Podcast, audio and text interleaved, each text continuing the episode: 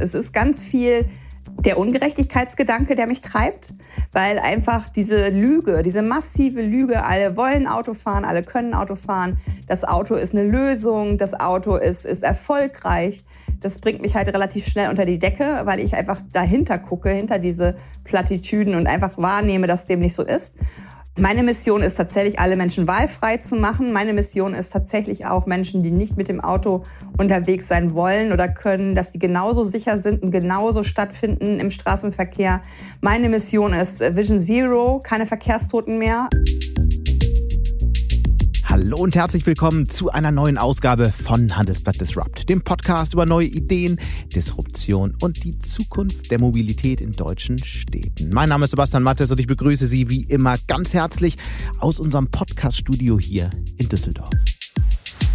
Knapp die Hälfte der Menschen in Deutschland hat kein Auto und keinen Führerschein. Trotzdem dreht sich die Stadt, Land und Lebensplanung um eins herum, das Auto. Das sagt jedenfalls Katja Diel. Sie ist Mobilitätsexpertin, Rednerin, Autorin und Beraterin und wahrscheinlich Deutschlands bekannteste Anti-Auto-Aktivistin, die den Bestseller Autokorrektur geschrieben hat. Ich habe mich gefragt, was ist das für ein Land, das ihr vorschwebt? Welche Folgen haben Ihre Vorschläge für die Autoindustrie und hat sie ihre Ideen eigentlich schon mit Verkehrsminister Volker Wissing diskutiert, der ja neulich auch hier im Podcast war? Über all das sprechen wir und natürlich auch über Städte, in denen die Verkehrswende, die ihr vorschwebt, schon begonnen hat.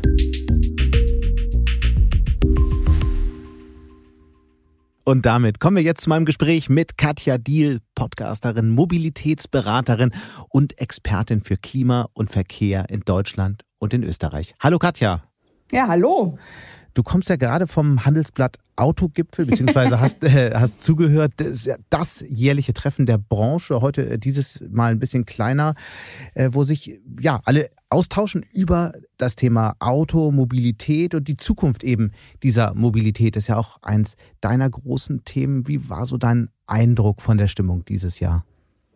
Ja, es ist so, die allgemeine Stimmung wird natürlich äh, wiedergespiegelt. Die Autohersteller ähm, haben das große Wehklagen äh, in den Sessions gehabt, wo ich jetzt dabei sein konnte. Ähm, erfreulicherweise ist die Zulieferindustrie, glaube ich, schon sehr viel wacher geworden, weil das ist natürlich die Industrie, die auch Teile verlieren wird, ganz physisch, weil mhm. im Elektromotor ja weitaus weniger Teile sitzen. Zum Teil sind die ja auch mit eigenen Fahrzeugkonzepten mittlerweile am Markt. Also ich hätte mir ein bisschen mehr Aufbruch gewünscht. Ich hätte mir ein bisschen mehr, ähm, wir haben Ideen ähm, für die Zukunft. Wir werden uns tatsächlich zum Mobilitätsdienstleister verwandeln. Ähm, aber vielleicht verpasse ich das gerade, weil ich jetzt mit dir spreche. Auf der anderen Seite sagst du ja selbst, äh, jeder sollte das Recht haben, ein Leben ohne ein eigenes Auto führen zu können. Das ist eine deiner prominentesten Forderungen das passt ja eigentlich gar nicht so, weil warum sollte es dann einen Aufbruch in der Automobilwirtschaft geben? Was für ein Land schwebt dir vor hinter dieser Forderung? Das ist natürlich jetzt eine, eine Frage mit vielen äh, Ebenen. Also einmal auf die Autoindustrie blickend, die ja immer noch auch Autoindustrie heißt. Mhm. Um die herum passiert ja jede Menge. Von Tesla bis über Google und Apple sind ja alle dabei, Mobilität neu zu denken. Mhm. Und die sind natürlich auch diejenigen, die jetzt unglaublich lange schon Daten gesammelt haben, ähm, die vielleicht auch schauen, wo können neue Kunden gewonnen werden. Und das sehe ich bei der Autoindustrie noch gar nicht. Ähm, mir fehlt zum Beispiel, um jetzt ganz konkret mal zu werden, ein Produkt zwischen dem privaten Pkw und dem starren Linienbus. Also so, so für On-Demand, also Ab Abruf kommende Mobilität zum Beispiel, mhm. die dann barrierefrei ist, ähm, lokal emissionsfrei das ist etwas, was, äh, was für mich auch einen Weltmarkt eigentlich darstellen könnte, weil äh, natürlich auf der Welt auch viele Mobilitätslücken bestehen. Es wird auch immer Menschen geben, die nicht Auto fahren wollen, die keinen Führerschein haben oder auch das Geld nicht besitzen, ein eigenes Auto zu haben. Und ich finde, es darf eigentlich kein Privileg sein, äh, diese Wahl zu treffen, sondern es müsste ein Recht sein. Wenn man äh, an genau so ein Verkehrsmittel denkt, dann muss ich eigentlich an deine ähm, Wahlheimat Hamburg denken. Und da gibt es ja genau solche Versuche mit Moja, genauso Kleinfahrzeuge, die ähm, On-Demand-Fahrten machen. Funktioniert ja nicht so richtig gut. Woran liegt das? Das ist natürlich etwas, wo ich immer genug loben möchte, weil ich äh, toll finde, dass in meiner eigenen Stadt auch solche Dinge ähm, geschieden. Aber ich habe natürlich auch offene Augen, ähm, weil ich das alles auch benutze und genauer hinschaue. Die kommen ja jetzt erst im nächsten Jahr. Seit 2019 fahren sie bei uns schon mhm. äh, barrierefrei. 15 Fahrzeuge. In einem riesigen Fahrzeugpark ähm, sind es nur 15 Fahrzeuge, die barrierefrei, aber auch nur im Sinne von Rollstuhl. Also ein Mensch mit Gehbehinderung oder Rollator kommt nicht in dieses Fahrzeug, weil da sind zwei Stufen an der Seite, die er überwinden muss. Und ich habe schon selbst manchmal im Moja gesessen und ältere Herrschaften fast wie Wale an Land gezogen, ähm, weil das einfach nicht so gedacht wurde. Und ich glaube aber trotzdem an diese Veränderungskraft, wenn wir an diese Tische, wo solche Produkte entstehen, jemanden im Rollstuhl nehmen, ein Kind mitnehmen, also einfach andere Perspektiven. Weil aktuell würde ich mal jetzt ein bisschen böse sagen, ist Moja im Hamburger Raum etwas, was ein billiges Taxi ist, mhm. ähm, weil es halt günstiger ist als eine eigene Taxifahrt und es ist noch nicht integriert in den Nahverkehr. Also es ähm, fährt parallel zu sehr guten Nahverkehrsangeboten und da sollten die Leute eigentlich besser in der U-Bahn sitzen als im Moja. Mhm. Du machst dir sehr, sehr grundsätzliche Gedanken über die Zukunft des Verkehrs, hast ein Buch geschrieben, einen Bestseller geschrieben über die Zukunft des Verkehrs. Das wollen wir heute alles besprechen. Bevor wir das aber tun, möchte ich gerne verstehen, wie du eigentlich zu diesem Thema gekommen bist. Warum Verkehr? Wann hast du, wann war klar, das ist irgendwie ein Thema, was mich interessiert, auf das du mehr gegangen bist? Und wann bist du diese Expertin geworden, die überall zitiert wird auf einmal? Ja, ähm, als ich ähm, vor vier Jahren ungefähr mit Sheet Rise Mobility, das war dann erstmal mein Podcast, der so hieß. Das hat sich dann so ein bisschen auch zu meinem Markennamen entwickelt, als ich den ähm, angefangen habe. Und seitdem ist das so ins Rollen geraten. Da hat aber gleich ein Kumpel zu mir gesagt, entweder machst du jetzt einen Doktortitel in dem Thema oder du schreibst ein Buch. Vorher hört dir keiner in Deutschland zu. Und dann habe ich so gesagt, aber ja, ich bin, bin doch voll schlau im Thema und ich habe doch voll Expertise. Naja, jetzt mit 2022 äh, muss ich schon sagen, da ist das Buch rausgekommen und auf einmal finde ich mit den Dingen, die ich schon immer sage, würde ich mal behaupten, ähm, statt, was natürlich ganz schön ist, weil es auch zeigt, dass äh, dieser Blick auf die Mobilität, den ich da im Buch Autokorrektur vermittle, vielleicht auch gefehlt hat. Ich habe sehr viel in der Branche mich umgeschaut äh, beruflich. Also ich bin gelernte Journalistin, habe mal im Studium für die Deutsche Presseagentur auch gearbeitet und habe da sozusagen auch ähm, diese journalistische Neugier oder auch vielleicht mir selbst angeeignete Neugier immer mir bewahren können. Bin dann auf die andere Seite vom Schreibtisch gegangen, habe bei der Deutschen Bundesstiftung Umwelt nochmal ein PR-Volontariat gemacht. Also Nachhaltigkeit als Thema ist eigentlich schon immer in meinem Leben. Also auf einer Lesung bei mir zu Hause war auch mein alter Erdkundelehrer und der meinte, Katja, du hast ja damals in der neunten Klasse schon geschrieben, Skigebiete sind doof, weil und irgendwie viel weiter sind wir nicht gekommen, oder? Und ich so, ja, jetzt wo ich das so reflektiere, das sind irgendwie zeitlose Themen leider. Mhm. Also das war immer schon, ich war auch ähm, kein Blut für Öl, habe ich auch schon mal mitgemacht. Das ist auch was, was sich gerade wiederholt. Da war ich auf den Demos. Naja, und dann bin ich tatsächlich, ähm, weil ich auch das Wort Lebenslauf so mag, ähm, weil das ist ja ein, ein Flusslauf und kein Lebenskanal, habe ich so ein paar Schlenker gemacht, Logistik kennengelernt, ähm, Bahnunternehmen kennengelernt, immer als Kommunikatorin. Also alles sage ich immer außer Auto und habe auch ge gelernt und eine hohe Wertschätzung für diese Produkte ähm, entwickelt. Also wie kompliziert ist es eigentlich, wenn morgens acht FahrerInnen sich krank melden, wenn Blitzeis ist, wenn äh, ein Zug ausfällt und weiß halt auch, dass diese ähm, Systeme ich war bei der Nordwestbahn, als sie gerade als erste ähm, Privatbahn in Deutschland, das war ja alles mal Deutsche Bahn, die mhm. Regionalverkehre sind ja noch, noch gar nicht so lange ähm, ähm, mit Ausschreibung versehen. Und da hatte ich genau dieses, was wir eigentlich heute leider auch als unsere Ernte sehen, die schlechte Bahn. Am Anfang hatten wir super Verträge, konnten Kinderabteile touristische Angebote machen und am Ende, als ich rausging aus dem Unternehmen, waren es Bruttoverträge und der billigste hat die Ausschreibung gewonnen. Also ich habe sozusagen ja, im eigenen beruflichen Handeln als Kommunikatorin mitbekommen, wie diese Branche zusammengespart wurde, wie Buslinien zu Schülerbuslinien wurden. Also ich habe das sozusagen verfolgen können äh, und dabei arbeiten müssen, habe aber auch kennenlernen dürfen, und das ist leider die Kehrseite dieser sehr spannenden Branche, acht Prozent Frauen in Führung. ähm, war irgendwann Abteilungsleiterin und auf einmal war die Welt eine andere. Ähm, solange ich noch Teamleiterin war, war das irgendwie noch egal, aber jetzt auf der Ebene immer näher an den Vorstand drückend. Mhm. Und dann als Einzige in dem Bereich, wo ich war, das war schon dann irgendwie anstrengender und. Woran liegt das? Gibt es zu wenig Frauen, die sich interessieren oder ist es ein Problem der Frauenförderung? Ich denke, das ist ganz ehrlich, du kannst du jetzt auch genauso gut Verkehrsunternehmen ähm, Branchentreffen nehmen, aber auch die von der Radindustrie und die von der Autoindustrie. Guck dir die Bilder an. Da unterscheiden sich die Herren nur in der Qualität der Anzüge. Ähm, die sind in der Autoindustrie, glaube ich, am besten. Ähm, ansonsten ist es sehr männerdominiert. Und solche Bilder laden natürlich nicht ein. Also mhm. wenn du da drauf guckst als Frau oder als noch eine andere diverse Person, dann zieht es dich da nicht rein. Und das ist ja das, was ich mit She Drives Mobility, mit dem Podcast versuche, einfach zu zeigen, wie vielfältig auch diese Branche ist, wie, wie gut sie es ähm, machen können, als Quereinsteigerinnen da zum Beispiel auch reinzugehen. Ich glaube, wir brauchen da auf jeden Fall diese Diversität, die einfach noch als Lippenbekenntnis existiert, die nicht gelebt wird, weil es zeigt ja halt diese Zahl von acht Prozent. Da muss man ran, ähm, das auch wirklich zu fördern. Das passiert nicht von selbst. Was wäre denn da eigentlich anders, wenn der Frauenanteil größer wäre? Wie, wie würde dann die Industrie anders aussehen? Also es gibt ein ganz gutes Beispiel ähm, aus Berlin. Da gibt es verschiedene AnbieterInnen von äh, Leihfahrrädern. Und das Leihfahrrad, was am meisten gebucht wird von Frauen, hat ein Körbchen. Alle anderen haben auch nicht mal einen Gepäckträger oder ein Körbchen. Und Frauen, mittlerweile aber auch Männer, haben ja immer Kram dabei, mindestens eine Handtasche. Und das ist bestimmt ein Produkt gewesen, wo eine Frau am Tisch saß und gesagt hat, nee, also das könnt ihr so nicht bauen, äh, wo soll ich meinen Kram lassen, wenn ich einkaufe? Mhm. Und das ist halt auch etwas, wo auch Moja äh, von Beginn an hätte anders funktionieren können, äh, wenn erstens die gleichen Regeln gelten wie für den ÖPNV, weil oftmals werden heute noch für privatwirtschaftlich organisierte Unternehmen einfach Ausnahmen gemacht, die ich nicht gut finde. Und zweitens, wenn Menschen im Rollstuhl mitgestalten oder auch eine hochschwangere Frau. Es gibt ja meistens Bedürfnisse, die einander ähnlich sind, aber gar nicht immer dieselben Personen betreffen. Barrierefreiheit tut allen gut, dann werden die Produkte auch besser. Hm.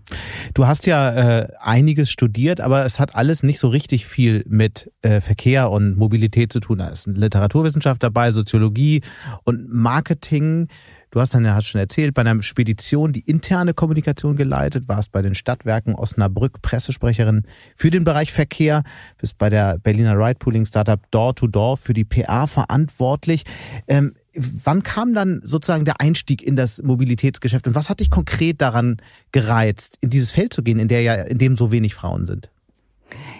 Das ist immer ganz interessant, ähm, weil äh, so blickt man ja überhaupt nicht auf sein eigenes Leben. Aber ich wurde das dieses Jahr sehr oft gefragt. Wie kam es denn dazu? Also erstmal muss ich ganz klar sagen, ähm, das ist, und das habe ich mittlerweile umarmt, eine Mission. Und das klingt sehr pathetisch. Das klingt vor allen Dingen in den Konzernen, in denen ich war, wenn ich gesagt habe, ich will die Welt verbessern, da wurde man so ein bisschen mit den Augen gerollt. Ähm, jetzt, so wie ich es mir aufgebaut habe, mein Leben, brauche ich erstens keine Work-Life-Balance mehr, weil das alles irgendwie, es ist zwar nicht immer ein Balance, aber es macht mir Spaß. Und ähm, diese Mission anzuerkennen, dass ich die auch nicht loslassen kann, das war auch ein Prozess. Es ist ganz viel ähm, der Ungerechtigkeitsgedanke, der mich treibt, mhm. weil einfach diese Lüge, diese massive Lüge, alle wollen Auto fahren, alle können Auto fahren, das Auto ist eine Lösung, das Auto ist, ist erfolgreich das bringt mich halt relativ schnell unter die Decke, weil ich einfach dahinter gucke, hinter diese Plattitüden und einfach wahrnehme, dass dem nicht so ist. Ähm, und das ist tatsächlich etwas, wo ich behaupte, hätten wir die Klimakatastrophe nicht, wäre wahrscheinlich schon Führerscheinpflicht in Deutschland. Ähm, wir gucken auf diese Mobilität ja nur, so hart wie es ist, weil wir da das Sorgenkind Transportsektor haben mit steigenden Emissionen. Und mich treibt natürlich die Klimakatastrophe an. Der Ursprung ist aber die Ungerechtigkeit im System. Also und die Mission ist, die Ungerechtigkeit zu äh, lösen oder nur um das zu verstehen? Was ist konkret die Mission? Meine Mission ist tatsächlich, alle Menschen wahlfrei zu machen. Meine Mission ist tatsächlich auch Menschen, die nicht mit dem Auto unterwegs sein wollen oder können, dass sie genauso sicher sind mhm. und genauso stattfinden im Straßenverkehr. Meine Mission ist äh, Vision Zero, keine Verkehrstoten mehr. Im Moment steigen die Verkehrstotenzahlen ja leider wieder. Wenn ein Mensch getötet wird, weil jemand. Auf einem niedrigen Auto Niveau natürlich äh, im Vergleich ja, zu früheren Jahren. Äh, es gibt diesen Film, dieses Filmchen, wo jemand gefragt wird, ähm, null Verkehrstote und der sagt auch sofort, ja, es ist ja unmöglich. Und dann wird er gefragt, wie viele Tote im Jahr würdest du denn akzeptieren? und dann sagt er 70 und dann kommt seine Familie um die Ecke. Ne? Hm. Also das ist halt etwas, was wir wegdrücken, wir drücken auch weg, dass wir mit dem Auto einfach mit die gefährlichsten im Straßenverkehr sind, weil wir können. Ist total klar, hm? brauchen wir nicht zu diskutieren. Ich bin selbst hm. passionierter Radfahrer. Ich sehe das äh, und erlebe das natürlich jeden Tag. Lass uns noch mal kurz zu den zu den äh, Lügen kommen. Das sind ja äh, ziemlich heftige Vorwürfe. Was sind denn da? Also lass uns die mal äh, entschlüsseln, weil äh, du hattest ja genannt, dass dass viele Menschen Auto fahren wollen und dass das immer mehr sind. Also wenn ich mir wenn ich mir ähm, den Markt anschaue, dann gibt es eine große Nachfrage nach Autos. Wenn man sich Umfragen anschaut, da sind schon auch Jüngere weiterhin interessiert an Autos. Vielleicht nicht, wenn sie ins Studium gehen, aber spätestens dann, wenn sie das erste Kind bekommen. Vielleicht gehen wir da mal konkret durch diese äh, doch sehr scharfen Vorwürfe, um die genauer zu verstehen. Ja, das ist halt etwas, in dem Moment, wo du dir ein Auto kaufst, fragst du dich nicht, wo stelle ich das hin? Wenn du dir ein Lastenrad kaufst, was ja auch manchmal mehrere tausend Euro kosten kann, fragst du dich auf jeden Fall, wo stelle ich das denn hin, äh, dass es sicher ist. Das ist schon ein erstes Ungleichgewicht.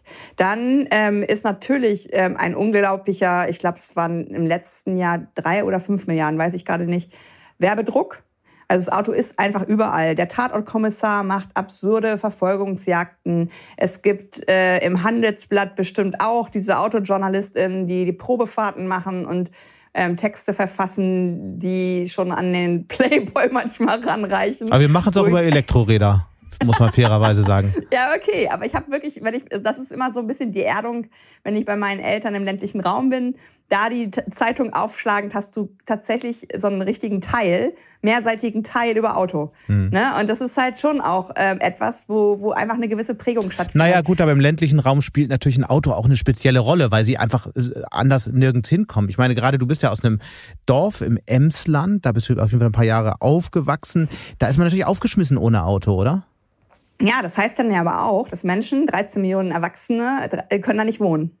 Da wird gesagt, ja, sorry, also hier ist es echt schön, grünes Land und so weiter, aber du musst ein Auto mitbringen. Da muss Ehrlichkeit rein in die Debatte. Meine Güte, ich, ich, ich lebe im ländlichen Raum, da hat außer meinen Eltern, die ganzen Haushalte um uns herum, hat jede Person ein Auto. Dann gibt's die, die Statistik aus dem ländlichen Raum, 10 Prozent der Wege, äh, 10 Prozent der Wege im Auto sind unter einem Kilometer da will ich gar nicht die Abgasstatistik wissen, 50 Prozent der Wege sind unter fünf Kilometern. Da können gesunde Menschen durchaus zwischendurch auch mal aufs Rad steigen. Also Absolut, also, aber nochmal zu dem Dorf zurück, ja. Äh, mhm. wahrscheinlich nicht so toll angebunden, auf jeden Fall sehr viele in Deutschland sehr schlecht angebunden. Man kommt jetzt daher und argumentiert, naja, äh, wir, jeder soll das Recht haben, ein Leben ohne Auto zu führen. Die Autos sollten am besten verschwinden aus den Städten. Das ist natürlich harter Tobak für die, weil die sagen, na gut, okay, dann sitze ich jetzt halt künftig völlig allein, komme nicht mehr zum Arzt, komme nicht mehr zum Supermarkt. Wie stellst du dir ein Leben vor? Vor für diese Menschen? Ich stelle mir das Leben so vor, dass wenn ich alt bin, ich nicht so leben muss wie meine Eltern, die jetzt immer darauf warten, dass mein Bruder oder ich da sind und sie fahren. Die haben eine komplette Abhängigkeit. Wir sind eine mhm. tolle Familie, wir haben uns lieb, hat aber nicht jeder. Beziehungsweise manchmal wohnen die Kinder ja auch nicht so unbedingt in Rufweite. Also auch für mich sind das drei Stunden Zugfahrt zu denen hin. Ne? Mhm. Und das ist halt etwas, wo ähm, eine Art von Mobilitätsdienstleistung, sage ich jetzt mal, privatisiert worden ist. Ich habe ja auch mit einem Landarzt ein Interview geführt, der sagt, es sind tatsächlich die Enkelinnen und Töchter, die uns die älteren Herrschaften hier in die Praxis bringen, weil die nicht mehr selber fahren können. Es gibt den Effekt, dass ältere Menschen, wenn der Ehepartner oder die Ehepartnerin stirbt, ziehen die zurück in die Stadt gegen ihren Willen, weil sie ihr Leben nicht mehr ähm, leben können in, in diesem ländlichen Raum. Und da will ich Vorsorge haben, denn ich glaube nicht, dass mein Papa zum Beispiel äh, einen Fünf-Minuten-Takt äh, Bus braucht. Der braucht halt, keine Ahnung, heute bestellen und morgen werde ich um 10 Uhr abgeholt. Ne, sowas. Wie sieht dann die Lösung dafür aus? Weil das würden, glaube ich, alle unterschreiben, dass das nicht gut ist. Und es gibt ja auch den Moment, an dem man einfach kein Auto mehr fahren kann, weil die Augen schlechter werden, weil man nicht mehr so gut reagieren kann im Alter. Also wie sieht jetzt die Lösung aus für die immer möglicherweise in Zukunft kleiner werdenden Ortschaften in Deutschland? Was für ein Verkehrskonzept schwebt dir dann vor? Also für die Menschen, die noch gut unterwegs sind, geht es für mich darum, dass das Familienauto alltagsgerecht angeschafft wird. Wir kaufen unsere Autos gerade so, dass wir nach Italien fahren können, einen Schrank mitnehmen und die Oma auf dem Land besuchen. Also eine völlige Überdimensionierung, die ich maximal Eventualbedarf nenne. Also alles, was jemals in einem Leben vorkommen könnte, muss dieses Auto erfüllen. Deswegen werden die Autos ja auch immer größer und werden nicht nach dem gekauft, was wir eigentlich alltäglich machen. Das sind ja ungefähr 30 bis 40 Kilometer Fahrt, 45 Minuten im Durchschnitt bewegt sich so ein Auto. Also das wäre schon mal die Ehrlichkeit, die ich haben wollen würde, wenn ich ein Eigenheim ha habe im Dorf, ähm, obendrauf eine Photovoltaikanlage, dass ich selber tanken kann.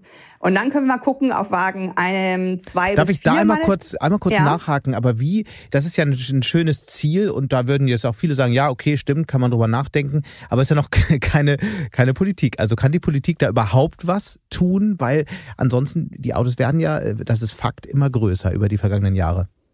Ja, die Vehemenz, die wir gerade in die LNG-Terminals äh, packen, wo ich auch mal das eine oder andere Fragezeichen dran machen wollen würde, ob wir bis 2041 Verträge brauchen aus dieser ähm, ja, fossilen Ressource.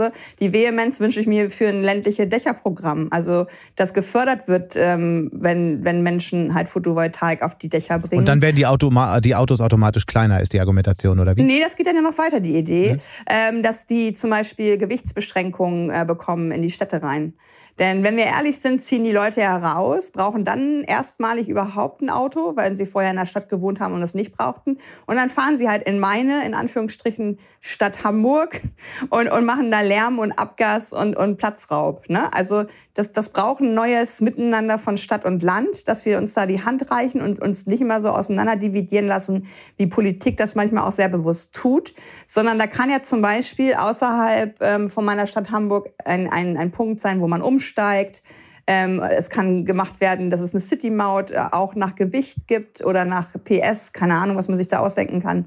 Also da gibt's ja schon in anderen Ländern ganz andere Herangehensweisen. Ähm, Österreich hat gerade verkündet, die wollen auch jetzt die Autos einziehen von RaserInnen. Das sind halt Sachen, leider muss ich sagen, geht es nicht über die pure Ver Vernunft und Eigenverantwortung und Solidarität, die ich gern leben würde, sondern nur über neue Regeln. Wir haben jetzt über den ländlichen Raum gesprochen. Was ist so die Idee für die Städte? Die Städte, in die eben die ganzen Fahrzeuge reinfahren, aber eben auch viele, die in den Städten wohnen, haben ja selbst ein Auto. Denen willst du die Autos jetzt allen wegnehmen? Ja, erstmal finde ich es immer ganz interessant, ähm, weil bei der Geschwindigkeit der Verkehrswende, die meiner Meinung nach in Deutschland ja auch noch gar nicht begonnen hat, finde ich die Ängste, die da aufpoppen. Also ich wäre als Autofahrerin in Deutschland, würde ich mich safe fühlen. Was soll denn da innerhalb der nächsten Jahre passieren? Es passiert doch nichts. Also das ist ja etwas, was eine gewisse Geschwindigkeit der Veränderung auch mit sich bringt. Da braucht man jetzt auch nicht in Panik ausbrechen.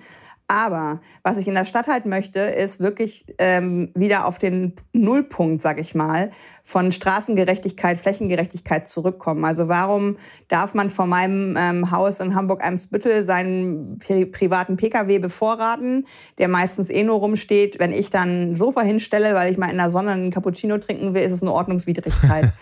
Also da zum Beispiel hinzuschauen, Quartiersgaragen, die nicht ausgelasteten Parkhäuser. Also wenn du in Hamburg bist, ist es immer wieder sehr lustig zu beobachten, wie die Leute ähm, immer wieder an dir vorbeifahren auf dem Fahrrad, weil sie halt eben nicht ins Parkhaus fahren wollen, obwohl sie damit Zeit sparen würden, aber meinetwegen dann sechs Euro zahlen. Ne? Also da halt auch zu gucken, wo ist eigentlich Parkraum? Und ich möchte auf gar keinen Fall von meiner Haustür Ladeinfrastruktur für Elektroautos, weil das würde manifestieren, dass vor meinem Haus geparkt werden kann. Da haben wir Supermarktparkplätze und Parkplätze bei ArbeitgeberInnen, die wir viel mehr nutzen könnten. Also von meinem Haus, wenn wir rausgehen, werden da keine Parkspuren mehr. Das sind aktuell zwei, sondern es wäre einfach eine Fläche, auf der sich vor allen Dingen muskelbetriebene Mobilität bewegt. Es gibt Lieferzonen, es gibt HandwerkerInnenzonen. Mhm. Also auch da braucht keiner Angst haben. Auch die Feuerwehr kommt weiterhin mit einem motorgetriebenen Fahrzeug und nicht mit der Kutsche, was mir dann immer unterstellt wird. Aber die Feuerwehr kommt halt auch direkt durch, weil bei mir habe ich jetzt schon zweimal erlebt, wie so ein Feuerwehrwagen rückwärts wieder rausfahren musste aus meiner Straße, weil der so falsch geparkt wurde, dass kein Durchkommen mehr war. Also Polizei kommt ja manchmal sogar auch mit Pferden, also das ist ja alles schon da, ist ja gar nichts, gar nichts Neues.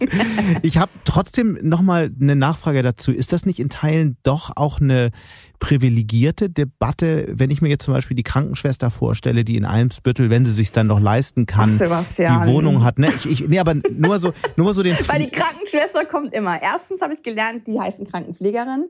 Also da wurde ich auch gerügt. Und ich habe die Krankenpflegerin ja in meinem äh, Buch. Dann lass uns, dann lass uns das Beispiel, dann lass uns das Beispiel einmal durchdeklinieren, weil ich das schon ja. interessant finde, weil die ja ähm, da eine Wohnung hat, die Preise steigen, sie hat ein kleines Auto, weil sie vielleicht in mhm. der Klinik, ich kenne so einen Fall zufälligerweise auch privat, ähm, in einer kleinen Klinik arbeitet, die extrem schlecht angebunden ist, verhältnismäßig weit draußen, muss da zu sehr, sehr ungünstigen Zeiten fahren, wo es zwei Probleme gibt. Erstens, öffentliche sind, wenn überhaupt, ähm, nicht wirklich ähm, regelmäßig verfügbar. Zweitens, wenn sie dann verfügbar sind, nicht sonderlich sicher. Also was ist die Antwort? Das, das Problem müssen wir dann ja auch lösen, würde ich sagen, oder? Damit wir wirklich alle mitnehmen. Ja, erstmal wieder den Schritt zurück. Die gleiche Krankenpflegerin ohne Führerschein hat keine Chance. Also die könnte dann anscheinend ja den Job nicht machen. Ne? Also immer Point wieder, taken, absolut. Ne, das, das, das vergessen aber wie die Leute sieht, nee, nee, total. Aber ich bin ja, ich bin an der Lösung interessiert. Ich wollte gar ja, nicht das, die, das ne? Ja. Ist mir nur wichtig, das nochmal immer wieder aufzuzeigen, dass, weil ja immer, Katja, du musst alle mitnehmen, wo ich sage, Leute, das stimmt einfach nicht. Wir haben schon ganz viele verloren sagt wenigstens ehrlich, wir müssen Menschen im Auto mitnehmen, weil das ist die Gruppe, um die wir uns ja relativ viel drehen. Mhm. Ne? Also diesen Schritt, der ist mir einfach wichtig. Und die Dame hat halt zu mir gesagt, ich weiß, dass ich nach einem 24-Stunden-Dienst nicht mehr Auto fahren sollte. Das ist gefährlich. Deswegen ist sie auch nicht mit ihrem realen Namen in meinem äh, Buch, weil sie hatte schon mal bei einem Kollegen erlebt, der hatte Sekundenschlaf, der hat Gott sei Dank nur Autos zusammengeschoben. Aber sie meinte, mir wird hier seit Jahr und Tag ähm, eine neue Buslinie versprochen, gekommen ist eine Autobahn. Und diese Dame, die du jetzt da ähm, schilderst, die, da würde ich gucken, wie ist denn da die Verteilung? Das sind ja meistens Schichtdienste. Will heißen, da ist schon eine gewisse Rhythmik drin, wo Menschen da hinfahren und da wegfahren. Da würde ich genauso ein On-Demand-Rufbussystem etablieren, würde dem Arbeitgeber da auch als Staat was äh, finanzieren, dass da Menschen mitfahren können. Vielleicht sind da ja sogar Leute, die Menschen besuchen wollen, dann auch mhm. mit drin. Also da einfach zu schauen, welche Wege sind da einfach planbar und das sind solche Wege, weil sie ja in diesem Schichtsystem drin sind und da auch zu ermöglichen. Also ich habe zum Beispiel bei mir, fand ich super spannend, zwei Pflegedienste, die nur mit dem Rad fahren. Weil die Menschen, die diese Pflegedienste gegründet haben, haben gesagt, das ist mittlerweile weniger Stress, als das. Kein Parkplatz suchen, genau. Ja, genau. Bringt keinen Spaß in Eimsbüttel. Oder auch mein Schornsteinfeger hat ein Lastenrad der sagt zu mir, ich kann immer noch eine Kippe rauchen, weil ich fahre halt direkt vor die Baustelle und meine Jungs, die mit denen ich das da zusammen machen muss, die mit ihrem Bulli kommen, die kreiseln halt. Hm. Also diese ganzen Menschen, die wir ähm, als Probleme, sage ich jetzt mal in Anführungsstrichen, der Veränderung ähm, immer so als äh, Abwehrschild nach vorne halten, um die würde ich mich kümmern, aber um die, die dafür Sorge tragen, dass ein Auto nur 45 Minuten am Tag mit einer Person an Bord sich bewegt, die würde ich mal adressieren. Könnt ihr euch nicht ein bisschen aus eurer bequemlichen Lage befreien? Hm. Egal wie man jetzt auf die Politik schaut, bei all dem, weil die Politik kommt ja jetzt ins Spiel kann man, glaube ich, festhalten, dass die Verkehrswende, egal in welcher Ausprägung jetzt im Detail, eigentlich die größte Lebenslüge der aktuellen oder eine der größten Lebenslügen der äh, aktuellen Bundesregierung ist, weil du hast es selbst gerade gesagt, sie hat noch gar nicht begonnen und äh, ich würde mal ergänzen, da sind Zahlen hinterlegt, die von denen jeder weiß, dass die völlig unrealistisch sind, wenn wir nur an die 15 Millionen Elektroautos denken, die bis 2030 äh, auf deutschen Straßen sein sollen. Wir haben aktuell 750.000, der Hochlauf wird nie im Leben funktionieren bei dem aktuellen Tempo. Äh, aktuell geht der Ant wahrscheinlich der Anteil von Elektroautos eher zurück, weil die Förderung gerade gestrichen wird. Äh, was äh, muss passieren oder siehst du überhaupt eine Bewegung in die Richtung, dass irgendetwas von diesen Ideen, über die wir gerade gesprochen haben, in den nächsten Jahren Realität wird? Oder müssen wir uns damit abfinden, dass es dann doch alles so bleibt, wie es ist? Also ich habe ja äh, insofern ein beschwingtes Leben manchmal, weil ich bei Leonore Gewessler im Beirat bin, österreichische Klimaschutzministerin und bei Winfried Herrmann, der in Baden-Württemberg Verkehrsminister ist. Ähm, Leonore fange ich mal mit an. Die hat das Klimaticket schon lange gemacht, die Flatrate für Nah- und Fernverkehr. Also da kannst du, da gibt's in Österreich gibt es nicht diesen Unterschied zwischen Regional- und Schnellbahn, wie es bei uns gibt. Mhm. Sie hat äh, in der Pandemie auch ihrer ähm, Fluglinie Geld gegeben, hat aber gesagt, setzt euch bitte mit der ÖBB, also mit der Bahn zusammen, dass innerhalb von Österreich nicht mehr geflogen wird. Sie adressiert jetzt auch eine neue ähm, Strecke ÖBB. Da werden die Flüge gestrichen, die da parallel sein könnten, immer noch. Also sie geht daran mit dem Führungsinstrument Pariser Klimaziel ähm, 1,5 Grad unter, also unter nicht zu erreichen sozusagen. Und ähm, sie geht daran mit äh, an, Zeitpunkt X will Österreich ähm, klimaneutral sein. Also sie nimmt diese unterzeichneten Verträge als Führungsinstrument. Und ich wurde mal auf dem Panel gefragt, was ist eigentlich die beste Quelle, um CO2 einzusparen. Da wollten sie natürlich irgendeine Technik hören. Und ich habe gesagt, nö, Führungskräfte. Also Leute, die ernst nehmen, was wir da in Paris unterzeichnet haben, Leute, die ernst nehmen, dass wir als Deutschland irgendwann mal äh, dekarbonisiert sein wollen, ähm, und das sehe ich bei unserem, äh, unserer Verkehrspolitik überhaupt nicht. Und jemand wie Winfried Herrmann, der in Baden-Württemberg einen unglaublich guten Job macht, weil der hat dieses ÖPNV 2030 ausgerufen. Er will Halbstunden- und Stundentakte auf dem Land etablieren, äh, wo das nicht funktioniert, äh, On-Demand-Rufbussysteme etablieren. Der wird jetzt ausgebremst von seinem Koalitionspartner und kriegt das Geld dafür nicht. Und das ist etwas, wo ich merke, wenn sowas möglich ist, dass ähm, Minister, die da wirklich einen guten Job machen und die gestalten und die, die auch gegen den Gegenwind von Verkehrsverbünden und Verkehrsunternehmen arbeiten, die alle auf sich beklagen, ähm, dass dem das Geld nicht gegeben wird, das ist auch ein Bundesproblem. Das ist nicht ein Länderproblem, weil wenn von Bundesebene aus ganz klar gesagt worden wäre, da hinten ist das Ziel und das sind die Zwischenschritte, die wir haben und daran lassen wir uns messen, dann wäre das ganz anders in der, in, in der Beförderung. Das ist ja das grundsätzliche Was? Problem. Ich meine, du sprichst das Kernproblem von ganz mhm. vielen Politikstrategien, politischen Strategien an, die wir im Moment sehen. Das ist bei der Klimapolitik so, das ist bei der Verkehrspolitik so, dass große Ziele ausgerufen werden, große Zahlen äh, irgendwo abgedruckt werden, aber völlig unklar ist, wie man da hinkommen will und auch diese Zwischenschritte völlig unklar sind. Das heißt, weder die Industrie noch die Menschen wissen eigentlich genau, wie der Plan aussieht. Und das Ergebnis ist, dass am Ende dann überhaupt nichts passiert. Ja, beziehungsweise, dass du so ein Ziel hast wie Verdopplung der Fahrgastzahlen bis 2030. Und dann stehst du da 2029 und sagst, ups, äh, wir müssen jetzt in einem Jahr die Ja, genau, das meine ich ja, exakt, genau. Ne? Und das ist halt was, wo ich dann auch echt erstaunt bin, weil ich ja mal Abteilungsleiterin war und diese unsäglichen Quartalsberichte immer mit Rot, Gelb, Grün, ne? Äh, wo habe ich Ziele erreicht, wo, wo muss ich noch dran arbeiten? Also ich war da zu einer Art Reporting natürlich gezwungen und musste meinem Chef dann auch immer die Sachen erklären, die nicht geklappt haben. Volker Wissing reißt seine Ziele, hat sogar steigende Emissionen, das muss man mhm. sich mal vorstellen. Und dann heißt es so lapidar, ja, hier sind drei DIN A4 Seiten, der Expertinnenrat guckt sich das noch nicht mal an. Und gibt's da einen Aufschrei? Nee.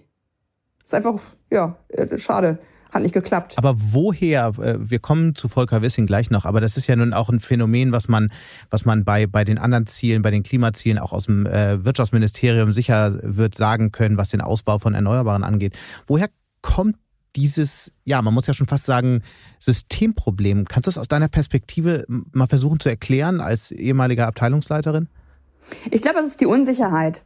Also von wir, wem? Ähm, von wem konkret? Ich glaube, von allen Beteiligten, die nichts tun. Ähm, weil es fühlt sich leider ja immer ähm, sicherer an, nichts zu tun, als den falschen Schritt zu wagen in Deutschland. Also, Aber darf ich nochmal einhaken? Wenn ich doch, mhm. wenn ich doch, wenn ich doch ein politisches Ziel habe, dann müsste man doch in dem nächsten Schritt sofort sagen, und das sind die Schritte dahin, das sind die Zwischenschritte und wir konzentrieren uns jetzt als erstes auf den ersten Schritt. Weil wenn wir den geschafft haben, dann sieht jeder, es ist möglich. Aber was ja aktuell passiert, sehen wir in all diesen Feldern, die ich gerade genannt habe, es bewegt sich einfach viel zu wenig, um in irgendwie in der Nähe dieser einst genannten Ziele zu kommen. Ja, du siehst halt an einer Figur wie Winfried Herrmann, dass das ähm, System da zurückschlägt, um mal so ein bisschen tracky äh, zu Okay, wer ist das also, System? Das ist, wer ist das System? Ja, das sind halt die, die beharrenden Kräfte. Die sogenannten konservativen Parteien in Deutschland, die ja auch manchmal ein C sogar wie christlich, wie Nächstenliebe, wie Schöpfung bewahren äh, im Titel tragen, die sind in einer Art Status Quo-Verharrung gerade, weil sie vielleicht sogar glauben, dass das jetzige System super ist, weil sie vielleicht sogar glauben, wir sitzen im Garten Eden und haben noch nicht in in den, in den Apfel gebissen. Und weil sie die Menschen nicht kennen, die, die ähm, ja unter diesem System leiden. Ich glaube auch, dass zu viele Menschen, die Verkehrspolitik, die aber auch zum Teil Verkehrsunternehmen führen, viel zu wenig Bus fahren. Also ich bin manchmal so ein bisschen bass erstaunt, wie viel gemeckert wird über die Deutsche Bahn und frage mich, wo wart ihr die letzten Jahrzehnte, wo das alles zusammengespart wurde, wo nichts voranging, wo wir immer mehr Geld in die Schiene, äh, in die Straße statt in die Schiene gepackt haben, im Gegensatz zu anderen uns umgebenden Ländern. Also das ist ja nichts, was, was jetzt auf einmal schlecht ist, sondern das ist halt langsam immer schlechter geworden. Und da habe ich auch so ein bisschen das Fragezeichen, wie man das übersehen konnte. Mhm. Was heißt eigentlich diese äh, Verkehrswende, wenn man es dann mal wirklich ernst nehmen würde, für die Wirtschaft? Es ist ja nun schon so, je nachdem, wie man rechnet, aber dass mehrere hunderttausend bis zu einigen Millionen dann bedingt wenigstens Jobs auch an der Automobilindustrie hängen. Wenn man nun die Ideen wei weiter denkt, die du, äh, die du verfolgst, dann hieße das ja auch deutlich weniger Autos, das heißt deutlich weniger äh, Umsätze für die Autokonzerne in Deutschland äh, möglicherweise, weil die ja mit alternativen Verkehrskonzepten jetzt nicht so erfolgreich waren die vergangenen Jahre. Äh, hieße das dann auch weniger Wohlstand in Deutschland? Ist das die Konsequenz aus deinen Gedanken? Ja, die Frage ist halt, was ist, was ist Wohlstand? Ist es ähm, eine, eine sechsstellige Zahl auf meinem Konto? Ähm, ähm, oder ist es ähm, mehr Zeit mit der Familie verbringen zu können, weil ich nicht mehr pendeln muss, wann ich von zu Hause arbeite? Oder ist es das Loslassen der 40-Stunden-Woche, die ja noch aus diesem industriellen Zeitalter stammt? Manche sagen so, manche sagen so, ne? Aber man sieht schon, dass Geld halt doch verhältnismäßig vielen, äh, das zeigen auch Umfragen immer wieder, doch ziemlich wichtig ist, auch der jüngeren ja, aber Generation. War das nicht irgendwie ab einer gewissen äh, Einkommensebene hilft es nicht mehr weiter? Macht also, nicht mehr glücklicher, ab 80.000. Genau, ja. Aber trotzdem, äh, das zeigen Umfragen wieder, auch ganz neue Umfragen, dass selbst die, die die, die, ganz jungen Berufsansteiger sehr, sehr genau aufs Geld schauen, dass ihnen das sehr wichtig ist auch im Vergleich zu allen anderen Faktoren. Ja, aber da muss man auch, auch wieder vielleicht Faktor Ehrlichkeit. Ähm, wir haben ja 180.000 Jobs in den erneuerbaren Energien mhm. ähm, vernichtet, ohne dass geweint wurde. Ähm, wir haben jetzt diesen Fachkräftemangel, der ja auch für die Stagnation der Erneuerbaren und den Ausbau sorgt. Also das ist halt etwas, wo wir natürlich immer um dieses, äh, um dieses goldene Kalb Autoindustrie äh, äh, uns rumschleichen, wobei ich auch immer ein Fragezeichen dran machen wollen würde. Warum hat sich ein Staat so dermaßen von einer ähm, Branche abhängig Total. gemacht? Die ist ja ne? total, also die ist total legitim, die Frage. Auf der anderen Seite muss man sagen, diese Verkehrswende, die wir ja jetzt hier skizziert haben, wir haben ja sehr viele äh, Dinge angetippt, die werden Milliarden Investitionen verschlingen in den nächsten Jahren. Und das wird natürlich nur eine, äh, ein, ein Land finanzieren können, das äh, starke Steuereinnahmen hat. Und äh, die deutsche Wirtschaft ist nun mal sehr automobil-biased. Und wenn die in Schwierigkeiten gerät, dann wird, es, wird der Staat auch mehr Schwierigkeiten haben, solche Investitionen zu tätigen, oder? Ja, meine Frage wäre dann halt, was willst du dann machen? Nichts tun. Also wir haben ja, ähm, wir haben ja eine Aufgabe. Wir haben eine Aufgabe, den Kindern und den noch zu gebärenden Kindern eine gute äh, Umwelt zu hinterlassen. Mhm. Und das wäre für mich das wichtigste Ziel, weil das ist ja auch ähm, Vermögen, das ist auch Reichtum. Ja. Und wenn das eine Zukunft äh, skizziert, wo wir Auto fahren, aber keine Bäume mehr existieren, dann ist das für mich eher eine Dystopie. Was ich interessant fand, du trittst ja auch auf, sozusagen bei Autokonzern, bei VW warst du, bist dort eingeladen worden, auch mal über deine Ideen zu sprechen. Wie kommt das da so an? Mm, das war ähm, nicht unbedingt die regste Diskussion, die ich hatte, sondern war eher, äh, aber ich fand es halt gut, in den, in den Kreis überhaupt gelangt zu sein. Ja. Da wurde ich ja von links dann auch wieder gebasht, dass ich mit der Autoindustrie rede. Aber ich rede halt mit allen, die einem gewissen Menschenbild entsprechen, was ich so habe, ohne ja. irgendwelche extremistischen Züge. Da war eher der, da haben sie sich wieder gerne an der Technologieoffenheit gerieben. Ähm, weil in der Branche natürlich das Technologieoffenheit noch ein positiv besetzter Begriff ist. Für mich ist es ja eher, dieses Technologieoffenheit heißt, ich muss mich nicht entscheiden. Mhm. Also was wir gerade im Rahmen des Pkw-Verkehrs machen, dass wir sagen, E-Fuels und Wasserstoff äh, könnten auch eine Lösung sein. Nein. In dem ähm, Zeithorizont, in dem wir uns gerade befinden, wo der Kollege von der Zeit ähm, ähm, berechnet hat, eigentlich dürften wir nur noch zwei Jahre Verbrenner bauen, wenn wir äh, Paris ernst nehmen. Das werden wir nicht tun. Ne? Aber umso mehr müssen wir raus. Erstens Tourismus aus 49 Millionen Pkw. Ich habe mal behauptet, wir brauchen nur 20 Millionen, wenn wir alles teilen und so weiter. Aber es konnte mir noch keiner ähm, den Gegenbeweis antreten. Also wir haben eine Überversorgung mit pri äh, privaten Pkw und wir müssen voll elektrisch werden, um lo lokal emissionsfrei mhm. zu werden. Und ähm, die Rosa-Luxemburg-Stiftung, also sehr viele Menschen, die da eigentlich nicht mit zu tun haben, äh, machen sich diese Gedanken und die haben ein Szenario der Mobilitätsindustrie entwickelt. Will heißen, ich habe auch mit Leuten von der IG Metall Kontakt, die sagen, mir doch egal, ob wir Rollatoren, Busse oder Bahnen bauen. Hauptsache, meine Leute haben gute Jobs. Und dieses Arbeitsplatznarrativ finde ich halt auch ziemlich toxisch, weil was ist denn ein Arbeitsplatz? Das ist ein Mensch, der eine bestimmte Sache macht. Und ich habe Kontakt zu Menschen am Band bei Volkswagen, die werden immer unruhiger, weil sie selber auch sagen, ja, wohin geht's denn jetzt? Wohin gestalten denn jetzt unsere Manager?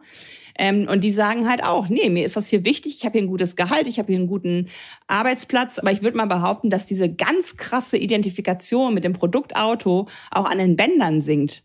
Und da halt zu sagen, wir bauen Mobilität, das ist für mich eine sehr kräftige Vision. Und diese Studie der Rosa-Luxemburg-Stiftung hat sogar zwei Szenarien entwickelt, wo dabei das eine sogar steigende Arbeitsplatzzahlen Das würde mich mal interessieren, nämlich was ist dann wirklich deine Vision für die Autoindustrie? Weil ich meine, wie viele Arbeitsplätze jetzt dran hängen, ist ja jetzt erstmal egal. Da können wir jetzt verschiedene Studien durchdiskutieren. Am Ende, bis auf den letzten Arbeitsplatz kann man es nicht sagen. Aber die, äh, der Einfluss ist enorm. Und ich finde es jetzt äh, erstmal nicht so toxisch, weil es gibt einfach vielen Menschen Arbeit. Und es ist, das ist, die können auch woanders arbeiten, aber sie arbeiten nun mal da und sind auch nicht so schnell umschulbar in andere Industrien. Wie, wie sieht denn jetzt die Automobilindustrie aus? Was bleibt dann davon noch übrig und wo, wie, wie verdienen die Unternehmen dann in Zukunft Geld? Noch ein, äh, eine Bemerkung bitte zum toxisch. Also was mich halt ähm, ein bisschen, ähm, also wo ich halt Toxität empfinde, ist halt die Bezeichnung ähm, Schlüsselindustrie immer noch für Autoindustrie in einer ewig dauernden Pandemie. Ne? Also es arbeiten sehr viele Menschen, in der, viel mehr Menschen in der Pflege, aber sind halt nicht so gut bezahlt. Und fürs Bruttoinlandsprodukt ist Autobau nun mal auch was Wichtigeres als Menschen gesund machen. Das ist für mich halt ein System, da müssen wir auch mal drauf gucken. Was würde jetzt zu weit führen? Ich würde diese Autoindustrie so umbauen, dass sie tatsächlich ähm, Lösungen Lösungen ähm, schafft für Mobilität, gerade auch im ländlichen Raum. Ähm, da kann ich mir nämlich wirklich mit den schon benannten äh, On-Demand-Rufbus-Systemen, wenn man da gute Förderprogramme hat, die kann man von jetzt auf gleich installieren, weil du brauchst keine Haltestellen bauen. Es gibt äh, virtuelle digitale Haltepunkte. Autoindustrie baut, baut das barrierefreie Fahrzeug. Verkehrsunternehmen bringt die Kenne mit, was für Verkehre da, da bauen muss und wie man vielleicht das bestehende Produkt ÖPNV erweitert. Softwareunternehmen spielt auf auf Tablets in diesen Fahrzeugen den Algorithmus ein, der ähm, Fahrten poolt. Also in der Studie aus Lissabon hat ähm, rausgefunden, wenn du drei gut programmierte On-Demand-Shuttles hast, dann ersetzt das 100 Pkw-Fahrten. Der äh, Faktor ist ja, die Menschen mobil zu halten, also die Wege, die wirklich nötig sind, auch antreten zu können. Und da brauchen wir weiterhin natürlich Gefäße, die sich bewegen von A nach B nach C. Die brauchen aber nicht die Größe von einem Linienbus zu haben. Da können wir kleiner und flexibler werden. Und da sehe ich echt einen Weltmarkt, weil ich glaube, das ist in anderen Ländern genau die gleiche äh, Problematik, dass wir Mobilitätslücken haben. Hm, hast du keine, und das zu bauen, könnte ich mir gut vorstellen. Auf der anderen Seite ist ja so, dass in China wird diese zunehmend auch autokritische Debatte in Deutschland ja interessiert verfolgt. Da sagt man, okay, wenn die Deutschen halt nicht mehr Autoland Nummer eins sein wollen, dann machen wir das einfach. Wir versprechen uns viel davon, fangen ja schon an, sehr, sehr stark auch in den Bereich Verbrenner reinzugehen, weil klar ist, dass natürlich viele Länder in der Welt noch sehr lange, viel länger als Europa im Verbrennergeschäft bleiben werden. Und im Bereich Elektromobilität sind die Chinesen sowieso haben äh, sehr beeindruckende Fortschritte gemacht in den vergangenen Jahren. Das sollte uns alles egal sein?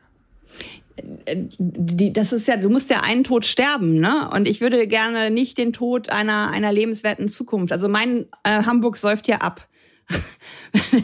also aus reinem Egoismus möchte ich, äh, dass, dass, äh, dass die Klimakatastrophe nicht so krass wird, wie wir das tun ich mag nicht so gerne immer dieses auf andere zeigen, so nach dem Motto, die machen ja auch nichts.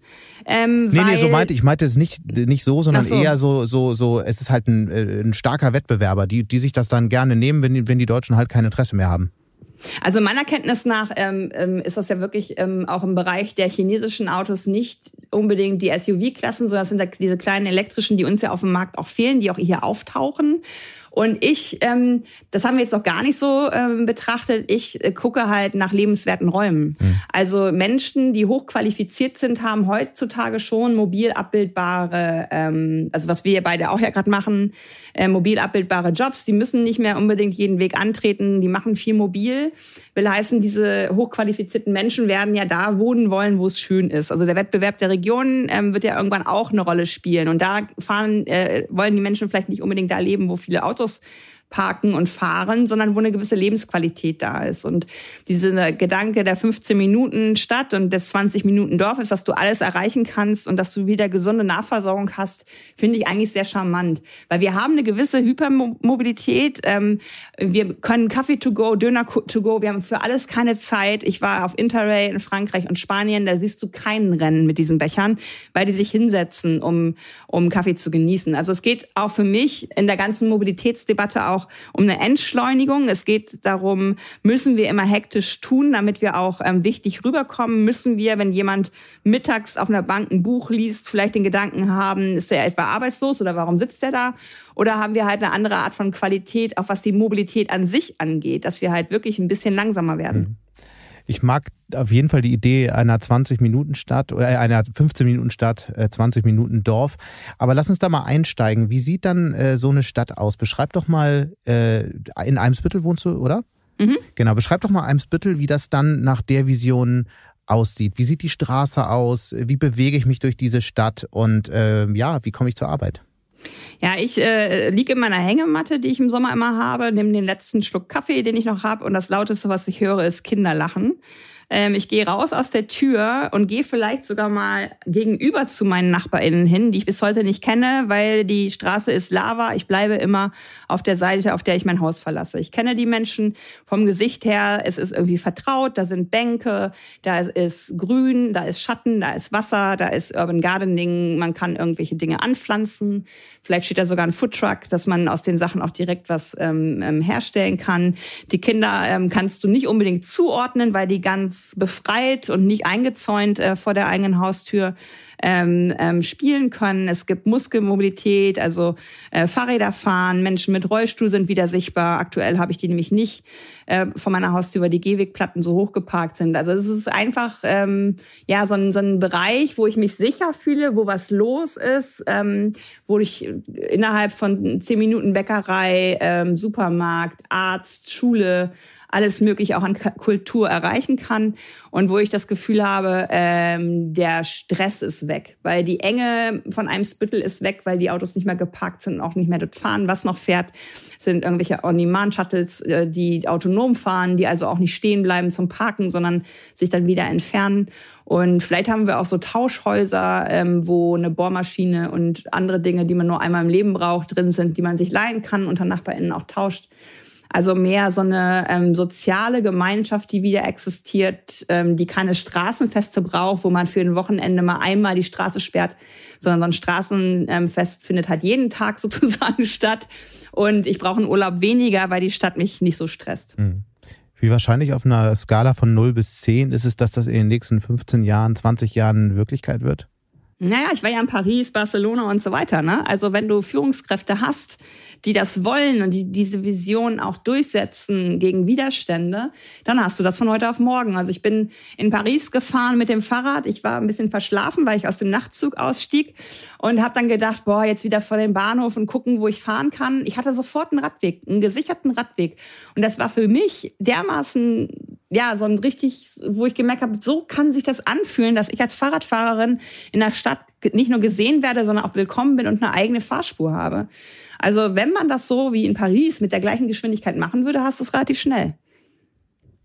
Wie sieht dann die Wirtschaft aus? Ich meine, wir haben über die Autoindustrie gesprochen. Die Autoindustrie ist dann deutlich kleiner, macht viel weniger Umsatz, wird viel weniger Menschen beschäftigen, wenn man das weiterdenkt. Wie sieht dann der Rest der Wirtschaft aus, die ja dann sich durchaus auch verändern muss? Ein großer Anteil kommt ja immer noch aus der Industrie in Deutschland. An der Industrie hängt sehr viel Mobilität, Transport, Logistik. Das weißt du wahrscheinlich viel besser als ich. Äh, wie wird sich das verändern? Oder wie passt das sozusagen in dieses ganze Konzept? Naja, wir haben natürlich aktuell ein komplett pervertiertes System insgesamt als Konsum Konsumgesellschaft in Deutschland, was nichts mit dem Alltagsbedarf zu tun hat. Also immer noch sehr ähm, plakativ finde ich dieses Amazon Same Day Delivery. Ich kann mir nicht vorstellen, welches Ding ich brauche von Amazon, was ich sofort äh, am gleichen Tag geliefert haben muss. Und ich sehe ja ähm, von meiner Haustür, ähm, ja, die fahren voll elektrisch, stehen aber am, im Parkverbot mit Warnblinker. Also diese ganze Logistik auch in der Stadt kann ja anders gedacht werden. Ich glaube, und ich hatte ja die Ehre, mit äh, Friedhof Bergmann das letzte Interview vor seinem Tod ähm, zu führen. Das ist der Begründer von New Work.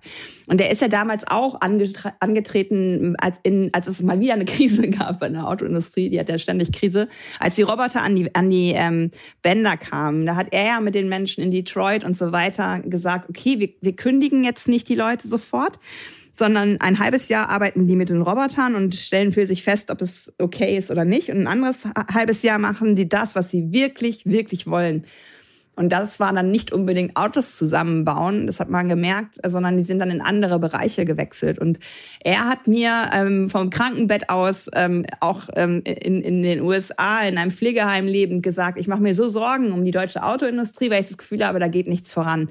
Was hat er für ein Bild skizziert? Er hat ein Bild skizziert der Dezentralisierung. Also vielleicht meinte er, drucken wir uns demnächst nicht nur für Autos, sondern auch für andere Sachen, die ähm, Ersatzteile mit einem 3D-Drucker. Also dass da jemand in der Stadt ist, in der Nachbarschaft ist, der diesen Drucker hat, der dann diese Dienstleistung bereitstellt und dann gibt es den nächsten, der das vielleicht noch einbaut. Was gerade passiert, ist ja zum Beispiel, dass Volkswagen Händlerverträge kündigt. Also die schmeißen ja gerade relativ äh, rabiat Menschen aus dem Händlerinnennetz raus. Ich habe da mal einen Vortrag halten dürfen vor Autohändlern, das waren tatsächlich nur Männer und habe denen eine Vision skizziert, wie zum Beispiel im ländlichen Raum so ein Autohaus neue Funktionen bekommen könnte, als eben der Ort der Nahversorgung, einen kleinen Supermarkt, kleine Post, dass man da ähm, von einem Tag auf den nächsten bestellen kann, Apothekenprodukte und ähnliches, aber auch so einen sozialen Treffpunkten. Das fanden die super, wollten das gerne auch mit mir weiterentwickeln, aber haben es nicht gemacht, weil ich gesagt habe, da möchte ich aber ein bisschen Honorar haben. Also man kann viele Dinge, glaube ich, anders denken, kleinteiliger denken. In Paris kommen zum Beispiel ähm, produzierende Gewerbe auch wieder in die Stadt. Die gehen raus aus den Industriegebieten. In Brüssel werden Industriegebiete jetzt auch mit Wohnkomplexen versehen, weil da halt noch gewisse Flächen sind, die nicht mehr genutzt werden. Also es geht, glaube ich, alles hin in eine gewisse Durchmischung wieder von Vierteln, auch von Wirtschaft. Und ähm, ja, vielleicht ist dann das Produzieren tatsächlich auch wieder ähm, in einem anderen Wert, in einer kleinteiligeren Art, Art und Weise auch wieder relevant. Mich würde nochmal eine ne Zahl interessieren. Vielleicht hast du dich damit auch schon beschäftigt. Ich meine, diese Vision von der Stadt, also würde ich mir, klingt jetzt erstmal gut und äh, kann man sich vorstellen. Aber viele Menschen müssen auf sehr viel Komfort verzichten, weil die Sonne scheint nicht immer, man kann nicht immer in der Hängematte liegen, sondern es gibt auch sehr dunkle und unangenehme Tage und man würde dann doch gerne in sein Auto steigen. Das heißt, man, wenigstens die Autofahrer, die müssen sehr stark, äh, für die, auf die kommt großer Verzicht zu.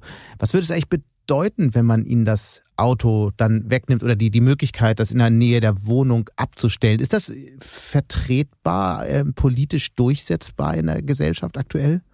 Also einmal möchte ich dann gerne plakativ die Gegenfrage stellen. Was ist denn mit den Leuten, die bisher auf gesunde das, Luft, deswegen auf ich, Raum und so klar, weiter? Ne? Ich, also ich, ich deswegen habe ich mich extra auf die Autofahrer bezogen. Ne? Und die sind ja, das ist ja keine ganz kleine äh, und auch Nee, nicht, aber ich verzichte ja als Katja wirklich auf, auf, auf mein Leben manchmal sogar. Ne? Also äh, das, ich bin nicht sicher in Hamburg, wenn ich Rad fahre. Total. Es überholt mich keiner mit 1,50 Meter, obwohl das gesetzlich vorgeschrieben ist. Also da immer auch fair bleiben und sagen, ja, es wird jetzt vielleicht mal für die auch mal unbequemer, aber für uns things die wir nicht ein Auto haben, ist es schon länger unbequem. Ich glaube, ich kann dir das Beispiel von Barcelona da vielleicht sagen, die Superblocks. Das ist ja, wenn du auf Barcelona schaust, mhm. ist das ja wie so ein Schachbrettsystem.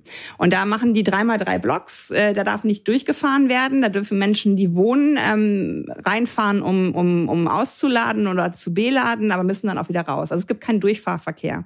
Und da haben auch alle gesagt, boah, das verlagert sich dann doch nur und dann sind die anderen, die den Superblock noch nicht haben, äh, betroffen. Was ist passiert? Ich glaube, zwischen 13 und 25 Prozent der Menschen, die in so einem Superblock leben, haben das Auto abgeschafft, weil sie eben ein Stück weit gehen mussten zu ihrem Auto und weil sie gemerkt haben, hm, mit dem Fahrrad bin ich vielleicht wirklich schneller. Also ich glaube manchmal, dass, dass diese Verkehrswende, die werden wir nicht schaffen, ohne an das Privileg von Auto ranzugehen. Das Auto hat viele Privilegien.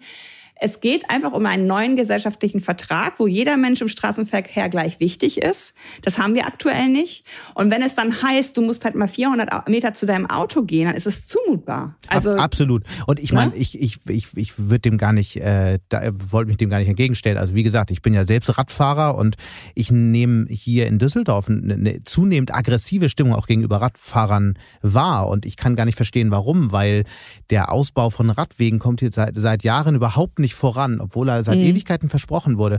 Da stellt sich für mich schon die Frage, ich meine, wir, wir sind ja in der Diskussion viel, viel weiter. Wenn wir jetzt mal einen Reality-Check machen in Deutschland, da muss man ja doch festhalten, ich habe vorher in München gewohnt, davor in Hamburg. Wie lange hat das gedauert in Hamburg? Und ähm, ja, München hat ein paar Schritte nach vorn gemacht. Düsseldorf ist weitgehend noch eine Katastrophe, aber es tut sich ja nicht mal, ich meine, Radwege zu bauen ist ja nur wirklich das kleine Einmaleins der Verkehrswende, weil jeder weiß, wenn es die Radwege gibt, dann kommt der mhm. Radverkehr. Aber es passiert nicht. Also was muss denn noch geschehen, damit sich da endlich was tut? Ja, das ist ähm, tatsächlich in sehr vielen von uns verankert, ähm, auch in Menschen, die gar kein Auto haben. Also ich ähm, habe vor meiner Haustür einen Behindertenparkplatz und eine Feuerwehreinfahrt und ich rufe mein Polizeikommissariat Troplowitzstraße, schöne Grüße, immer an, wenn da jemand steht und meine Nachbarin meinte zu mir, ah, finde das voll cool, dass du das machst, aber ich könnte das nicht. Ich so, hä, wir sind doch im vierten Stock, was soll denn passieren? Ja, irgendwie, weiß ich nicht. Für mich ist das irgendwie, ich weiß, dass es doof ist, aber äh, für mich ist es ein Kavaliersdelikt. Und da habe ich gedacht, ja krass, weil sie hat kein Auto, ne? Also mhm äh, könnte eigentlich ja, also es geht ja hier um Recht und Gerechtigkeit. Also Straßenverkehrsordnung einzuhalten, ist schon mal ähm, auf Seiten der Autofahrenden mit einem größeren Level an Auge zu kneifen und Warnblinker an. Ne? Also das ist schon, finde ich, interessant, dass diese Aggression, die im Straßenverkehr stattfindet, kommt meiner Meinung nach daher, dass das System komplett voll ist und dass sich jetzt Menschen außerhalb des Autos auch noch Raum nehmen. Ja, aber ich also meine, da müsste doch die Politik sagen, wir schaffen jetzt diesen Raum, weil dann wird, dann fahren weniger Leute Auto, weil es ist eigentlich auch cool, mit dem Rad zu fahren, wenn man sich einmal dran gewöhnt hat. Ja, aber dann müsstest du ja vom Auto was wegnehmen. Das machen wir ganz, ganz ungern. Ich sag jedem, der über E-Scooter ähm, lästert und sich beschwert, ey, das ist nicht das Problem. Wir haben 49 Millionen Pkw, wir haben 300.000 E-Scooter in Deutschland. Die nerven, weil Andi Scheuer hat die zugelassen, ohne zu sagen, hier diese, diese drei ähm, Autoabstellflächen werden jetzt Abstellflächen für E-Scooter. Da muss man die auch verpflichtend hinstellen und nicht auf dem Gehweg. Wir hätten bevor wir die E-Scooter einführen äh, konnten, eigentlich den Schritt machen müssen, wie teilen wir den Straßenraum neu auf. Und dann wäre eigentlich die logischste Lösung, genau was du gesagt hast, Radverkehre ähm, stärken, heißt automatisch, dass die auch Straßen haben für diese E-Scooter, heißt aber auch automatisch, wir müssen ans Auto ran. Und da sind für mich die logischsten Plätze diese am, am Rand der Straße geparkten Autos ähm, die halt anders ähm, aufzubauen irgendwo und da automatisch auch einen schönen Radverkehrsweg äh, zu haben. Weil das habe ich in Tallinn und in anderen baltischen Straßen gesehen. Da wurde genau das jetzt gemacht in der Sommerpause. Die am Rand parkenden Pkw wurden weggenommen. Es wurden zum Teil auch Einbahnstraßensysteme, die für Radfahrende in beide Richtungen gehen, für Autofahrende nicht. Und du hast sofort einen super Radweg gehabt, weil das halt Asphalt ist und gut gebaut. Hm. Du hattest mal gesagt, die krasseste Verkehrswende würde man erreichen, wenn man einfach mal die Straßenverkehrsordnung umsetzen würde. War das so, so dieser Behindertenparkplatz da im, im, im Hinterkopf oder steckt da noch was anderes hinter? Ja, Falschparken ist ja, also das, das, das äh, deutsche Gericht, die sich aktuell damit beschäftigt haben, ob das Anzeigen von FalschparkerInnen widerrechtlich ist. Also da schlägt man doch die, die, die Hände über den Kopf zusammen. Da wurde jemand ja vor Gericht gezerrt, der über diese Wegli-App ähm, viele Falschparkende gemeldet hat. Mhm. Und da wurde ihm irgendwann gesagt von dem Polizeikommissariat, äh, dass die entgegengenommen hat, er würde zu viel anzeigen. Und das ist schon was, wo ich so merke, irgendwas ist da schief ähm, in der Wahrnehmung auch von Delikt und von Straftat. Ähm, ich glaube wirklich, wenn wir so einen Monat mal hätten, wo wir komplett alles äh, belangen würden, ähm, was strafbar ist, laut Straßenverkehrsordnung, das würde schon einigen Autofahrenden ganz schön wehtun ein paar Finanzlöcher auch noch stopfen. Ja. Wir haben jetzt äh, eine Debatte unter zwei Großstädtern geführt. Ich bin ja selbst aus Hamburg, deswegen meine ganzen Fragen zu Hamburg. Äh, bin hier nur im Exil in Düsseldorf. Aber ähm, der ein oder andere, die ein oder andere, die uns jetzt zuhören und auf dem Land leben, verfolgen jetzt vielleicht so ein bisschen fassungslos die Debatte, weil wir uns darum so gar nicht gekümmert haben. Was ist denn jetzt die Idee für so Orte wie die, aus denen du kommst. Und davon gibt es ja nur wirklich viele in Deutschland. Und man kann auch nur hoffen, dass es die sehr lange weiter geben wird. Also wie sieht dann da der Verkehr aus? Wie sieht dieses 20-Minuten-Dorf aus? Weil aktuell ist es ja so, der Bäcker verschwindet, der DM verschwindet, die Post ist schon längst weg und der Zigarettenautomat ist auch abgebaut. Also ist nicht mehr viel da? Was passiert dann da in Zukunft? Ja, also erstmal äh, verbringe ich ja ein Viertel meines Lebens im ländlichen Raum, weil ich immer noch bei meinen Eltern bin und unterstütze. Ähm, von daher kenne ich auch, äh, was da los ist. Ich kenne sowohl die eine Seite der Medaille, dass wirklich jeder Weg, also nicht von meinen Eltern, aber von den NachbarInnen, jeder Weg wird mit dem Auto gefahren. Das ist absurd, was da an, an, an Strecken manchmal mit dem Auto gefahren wird. Da gehört auch eine Ehrlichkeit rein. Warum ist das so? Ja, weil das Auto eh schon da ist und man die Kosten nicht reflektiert. Der ADAC hat gesagt, und das ist ja nun nicht der Club, der ähm, als äh, Öko-Fahrradclub bekannt ist, ähm, der billigste Wagen, den es gerade gibt, ist der voll elektrische Smart mit 300 Euro im Monat kosten. Und das ist schon das Billigste. Will heißen, du gibst wahrscheinlich, wenn du ein Auto hast, vier bis 500 Euro aus. Das ist schon mal ziemlich viel Budget, was man hätte. Da fängt manchmal noch nicht mal die Denke an, kann ich vielleicht manche Wege auch mal mit einem Taxi machen. Ne? Also Dritt-, Viert-, Fünf-Wagen ähm, auf dem ländlichen Raum einfach mal hinterfragen. Hm. Meiner Meinung nach, die Sachen, die uns in der Stadt nerven, E-Scooter und auch vielleicht diese Leihradsysteme, die würde ich gerne ins Ländliche bringen. Weil man sagt, mit dem E-Scooter kannst du ungefähr so drei Kilometer machen, mit dem Leihrad so fünf wenn du sichere Infrastruktur hast, die brauchen wir halt auch auf dem Land. Aber dann kannst du halt zum nächsten Regionalbahnhof, zur nächsten Haltestelle, wie auch immer. Morgens nimmst du das Ding mit und abends wieder zurück. Dann hast du schon mal diese Mobilitätslücke geschlossen. Will heißen, ich brauche im ländlichen Raum Menschen, die weiterhin Auto fahren, weil sie anders nicht mobil sein können, die aber gleichzeitig mit mir laut werden und sagen, ich will das aber eigentlich gar nicht. Ich würde gerne mit dem E-Bike zur Arbeit pendeln, aber ich mache das doch nicht auf einer Landstraße, wo ich keine eigene Fahrspur habe. Ähm, weil was ich erlebe, wenn ich ländlicher Raum nur nenne, dann kommt sofort diese Abwehr, hier geht's aber nicht ohne Auto, wo ich sage, aber es ist doch eine Abhängigkeit. Ähm, wenn nur alles funktioniert, weil du ein Auto hast, sind erstens Menschen nicht in der Lage, ohne Führerschein deine NachbarInnen zu werden. Und zweitens, das haben wir in der Pandemie auch gelernt, man kann mal krank werden, man kann mal den Job verlieren. Ähm, und dann ist ein Auto eine ganz schön große finanzielle Belastung. Also ich wünsche mir da dass sie auch laut werden, dass sie sagen, ich finde es nicht cool, dass hier alles weiterhin zusammengespart wird. Ich will eigentlich hier auch eine gesunde Nachbarschaft. Ich möchte wissen, wer im Supermarkt neben mir steht, aber es vielleicht eine Nachbarin sogar ist, die mir sonst bisher immer nur im Auto entgegengekommen ist. Also auch da dieses soziale Gefüge zu stärken durch, durch Nahversorgung, durch andere Mobilität. Weil mit dem Fahrrad zum Beispiel lerne ich ja ganz anders Leute auch nochmal kennen, als wenn ich mit dem Auto durch die Gegend fahre. Es gibt ja, also die Zahlen äh, zeigen ja, dass äh, deutsche Großstädte jetzt gerade im, im Jahr 2021 so stark an Bevölkerung verloren haben wie zuletzt, ich glaube 1994. Ist das ein Trend, der anhalten wird oder müssen wir uns damit abfinden, dass, dass einfach nicht mehr jeder auf dem Land wohnen können wird, weil ja, wenn die Mobilität äh, eingeschränkt wird, wenn es weniger Autos gibt ähm, und die Politik eben nicht nachzieht, weil das, was du forderst, wird ja Milliarden Investitionen wahrscheinlich ähm, nach sich ziehen, äh, von Radwegen über ähm, mobile äh, äh Taxilösungen, Kleinbusse und so weiter äh, bis hin zu äh, E-Scootern in Dörfern.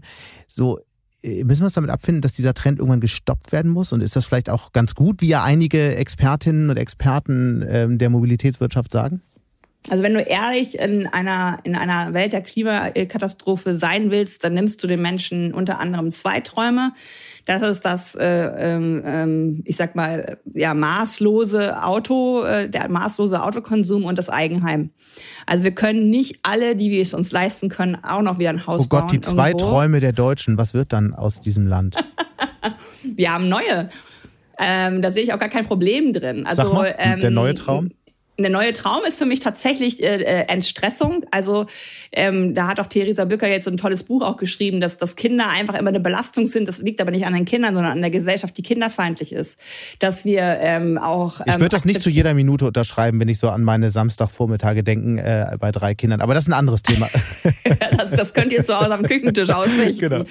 Nee, aber es ist ja wirklich so, ne? Das, das hat ja auch die Pandemie gezeigt. Das ist halt auch weiblich, Care Work ich meine letztlich, ich mache es ja auch mit meinen Eltern, dass ich mich kümmere, weil der Staat dann keine Angebote auf dem Land hat.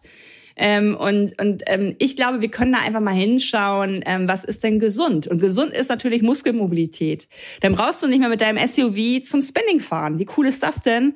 weil du schon zweimal am Tag auf dem, auf dem E-Bike gesessen hast und den Sport ähm, automatisch mitgemacht hast. Dann hast du wieder Zeit am Abend, ähm, dich mit deinem Schatz äh, mit dem Rotwein, keine Ahnung, äh, vor eine Musikanlage zu setzen. Mhm. Also ich glaube, ich, und ich kenne das aus meiner, aus meiner, aus meinem Dasein in den Konzernen, dass dieses gestresst sein und bis abends noch arbeiten und, und irgendwie man ist da in so einer Blase, wo das alle tun und wo es irgendwie dazu und wo man sich auch irgendwie gesehen fühlt, wenn man so gestresst ist. Und ähm, die ganzen anderen Dinge, die wir noch nicht angetastet haben, sind ja die gesundheitlichen Probleme vom Pendeln, dass es einfach krank macht, wenn du so lange im Auto sitzt. Ähm, und da halt auf Gesundheit, auf lange ähm, Lebensfreude, auf, auf ähm, Zeit mit den Kindern, Zeit mit den pflegenden Personen, dass so ein Leben auch mal atmen darf, dass man mal mehr und mal weniger Erwerbsarbeit tätigt und das auch alles irgendwie näher an uns ranrückt, dass im ländlichen Raum vielleicht Coworking Spaces entstehen. Hm. Bist du gesünder? Also ich sehe da ganz viel. Bist du gesünder, seitdem du raus bist aus der Konzernwelt? Ja. Warum genau?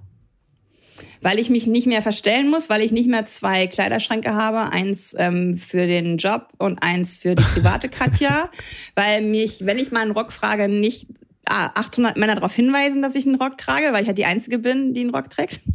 Und ähm, ja, weil auch nicht nach meinem ähm, Status im Sinne von Beziehung, Familienplanung und so weiter gefragt wird und ich eine Wirksamkeit habe, die unmittelbarer ist, als Quartalsberichte auszufüllen.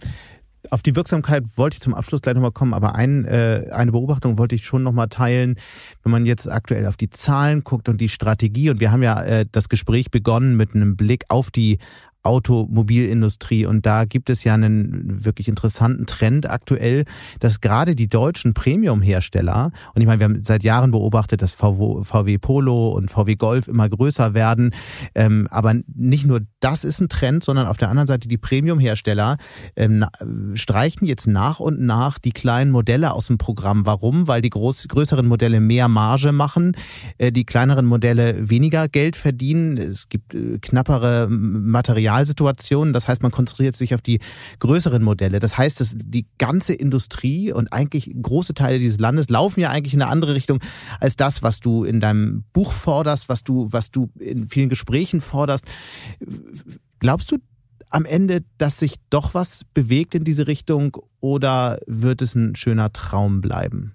Das Problem wird sein, dass wenn wir nicht transformieren und nicht gestalten, wir irgendwann gestaltet werden. Dann wird es irgendwie eine CO2-Bepreisung geben, dann wird es irgendwie. Die gibt's ja schon. P ja, das ist so wie 30 Euro im Jahr für ja. Anwohnerparken zahlen. Puh da ändern alle ihr Mobilverhalten. Ja, und sobald die Preise dann steigen, was ja passiert ist, gibt es dann von der Politik eine Gegenreaktion, dass man es abfängt. Da ist doch der Marktmechanismus, hätte doch jetzt mal äh, getragen in diesem Jahr. Ja, Wenn es irgendwas gibt, was nicht auf dem Markt ist, dann ist es das deutsche Automobil.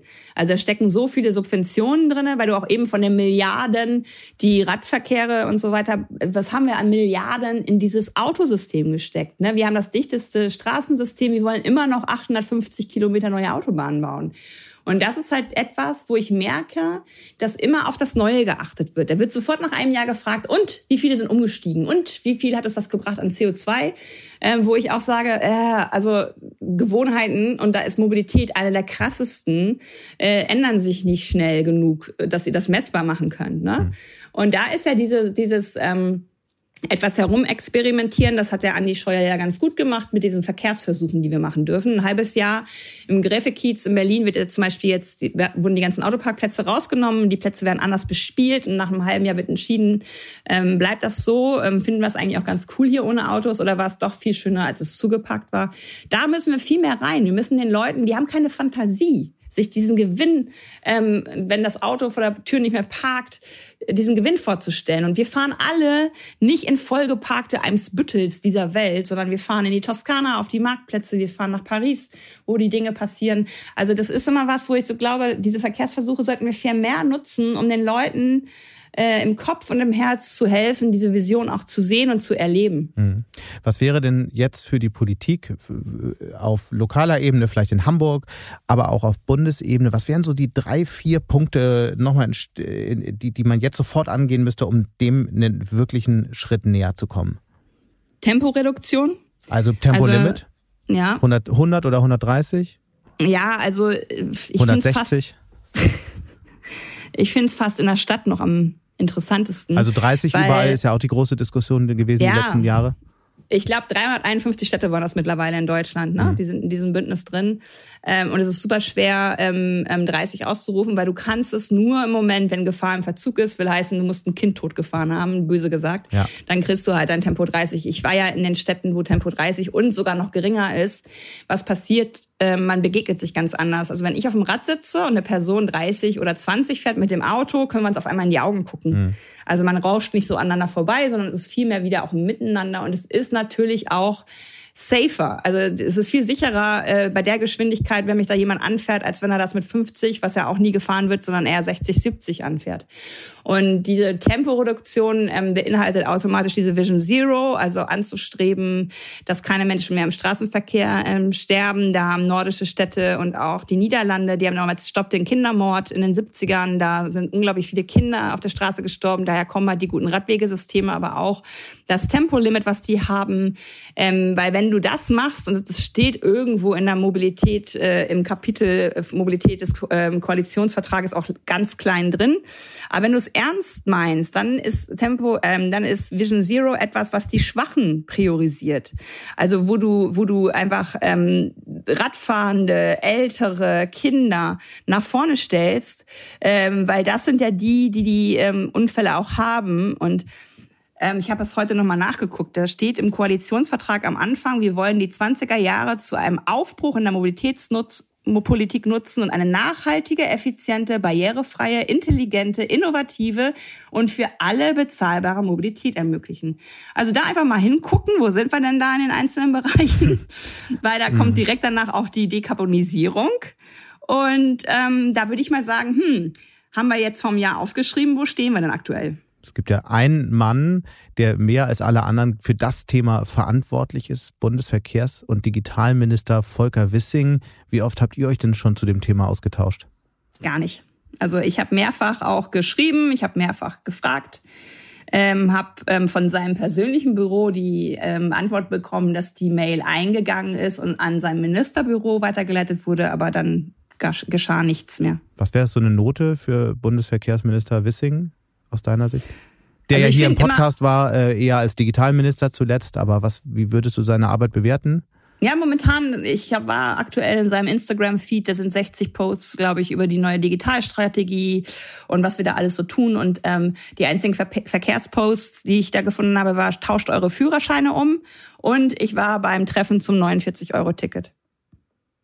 Und wer, wer, wer da jetzt eine Note draus lesen will, kann das tun. Dann sollten wir uns auf jeden Fall mal verabreden zu einem Streitgespräch zwischen dir und Wissing. Kann ich mit deiner Zusage schon rechnen? Na klar.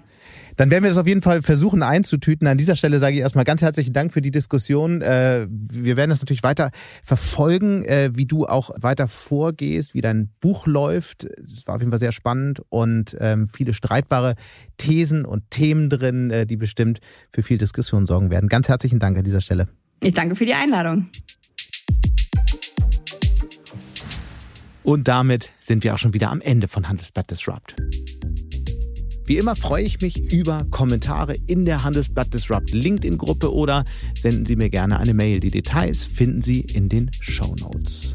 Danke an dieser Stelle auch für die Unterstützung von Max Flor und Regina Körner und Migo Fecke von professionalpodcast.com, dem Dienstleister für Strategieberatung und Podcastproduktion. Wenn Sie grundsätzlich immer auf dem Laufenden sein wollen, dann testen Sie doch gern unser exklusives Abo-Angebot für Sie als Handelsblatt Disrupt Hörerin oder Hörer. Damit lesen Sie nicht nur alle aktuellen Artikel und haben Zugang zu unserem Archiv, Sie können natürlich auch alle Podcasts hören. Schauen Sie doch einfach mal nach unter www.handelsblatt.com/mehrwirtschaft. Die Details auch dazu finden Sie natürlich in den Show Notes. Wir hören uns dann nächste Woche Freitag wieder. Bis dahin wünsche ich Ihnen interessante digitale, aber natürlich auch analoge Zeiten. Ihr Sebastian Mattes.